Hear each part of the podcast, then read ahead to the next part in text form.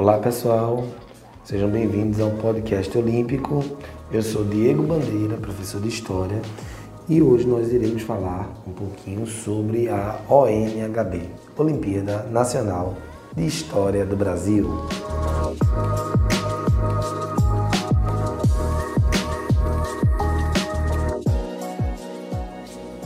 Olá, gente. Estamos aqui para mais um podcast olímpico, onde iremos falar de mais uma fase da ONHB. Essa fase da ONHB, ela torna, ela, ela vem com outra discussão, outra, digamos que outra, outra linha, e é uma linha ainda mais forte, mais contundente, onde é preciso está mais envolvido na pesquisa, você vai ter mais acesso ao documento. E lá na, na nessa fase, no que, é que a gente encontra? Nós vamos ver é, mais conteúdos adicionais, sabe? Mais conteúdos adicionais.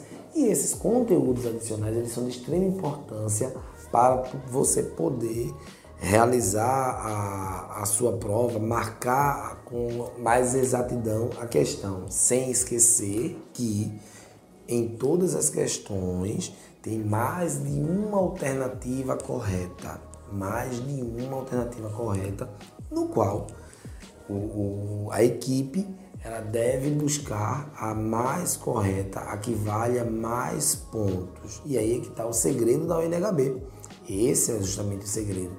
E nesta fase, ela, a UNHB ela, mais uma vez presenteou né, todos nós com temas extremamente ricos, extremamente relevantes para a discussão em sociedade, para outras discussões maiores e também para o conhecimento do, do, do alunado. Né? Nós estamos falando de um alunado que é do ensino básico e que vai do oitavo ano ao terceiro ano.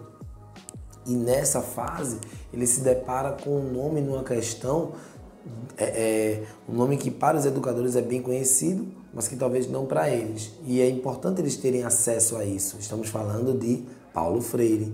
Vem uma questão sobre a história de Paulo Freire, sobre o contexto dele, a questão do exílio do pernambucano, né, Paulo Freire, que foi secretário, que vai defender uma pedagogia, que autor de, de obras importantes como Pedagogia da Autonomia, fica a dica aí para essa fase, né? e Pedagogia do Oprimido também e também criador de, de, projetos como o Movimento de Cultura Popular aqui em Pernambuco. Enfim, é, é, Paulo Freire, que acabou sendo exilado né, na época da ditadura, e isso a ONHB traz como uma questão, questão extremamente rica, extremamente pertinente né, para se discutir também. E outra questão, também já puxando a linha da educação, e é isso que vem mais nessa fase, é, entre outros temas, vem a questão do Mobral. Né? O Mobral, um, um, sistema de educação muito usado, usado na época da, da ditadura em nosso país e que ficou, né, inclusive ficou é, pejorativado né, culturalmente em nossa sociedade, o termo Mobral, não é? que talvez tenha uma certa semelhança em alguns aspectos com uma educação de jovens e adultos, ou uma política de educação mais simplória, mais simplista, né? e que é, foi utilizada ali durante esse período e que muitas vezes, é, de alguma forma, acabava camuflando diversos outros problemas que a educação trazia e traz até hoje. E, e portanto, foi um programa educativo na época do governo, né, chamado Mobral para a alfabetização.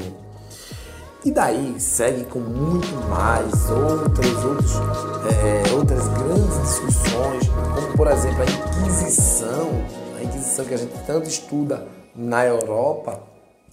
Essa Inquisição chegou aqui e, e, e aí traz a questão da, do, de relacionamentos né, homoafetivos e, e, a Inquisição investigando uma denúncia de duas mulheres que se amavam, que tinham, tiveram algum tipo de envolvimento, e aí foi feita uma denúncia acerca disso na época do Brasil colonial, século XVI. E, e é muito interessante você fazer essa discussão sobre um tema, não é, que é, hoje é, se discute bastante e está aí para que a gente possa até crescer enquanto cidadão, né? Então é importantíssimo que traga essa discussão, fazendo um paralelo entre história, da história entre o ontem e o hoje. E essa questão ela traz muito isso, traz uma discussão fantástica sobre a Inquisição, justamente as relações, digamos que íntimas das pessoas, no qual fugiam, né, ou pelo menos era dito que fugia ao padrão tradicional da época. E a Inquisição, que investigava bruxarias, investigava é, é, tantos outros atos aí, né, acusava as pessoas disso, chega para investigar também os comportamentos e as práticas né, que se tinha aqui no Brasil colonial. Daí segue com muito mais informações. Então, só para você ter uma ideia da dinâmica como é essa fase. Seguindo um pouco mais para a gente encerrar esse ponto, tem uma tarefa muito rica que você vai exercer um papel como historiador praticamente ali, né? Onde você vai compreender o uso de imagens, entender que, por exemplo, é, a imagem ela pode se referir a um século e não ser daquele século. Então a gente tem que entender o que é produção e o que ela se refere.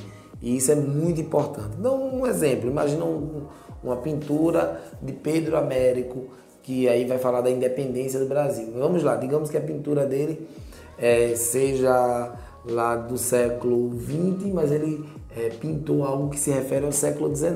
É só um exemplo, mas e tantos outros que nós tivemos, né, que vocês podem observar assim como textos, documentos que falam do passado, mas ele fala do passado, ele se refere ao passado, mas ele é produzido no presente. Então tem que saber o momento que ele foi produzido e do que ele está falando. É uma questão muito rica e que tem muito a ver com é, o ofício do historiador e só cuidado para não entrar na anacronia da história. Né? Então, esse é mais um episódio aqui né, do nosso podcast olímpico e até a próxima, pessoal.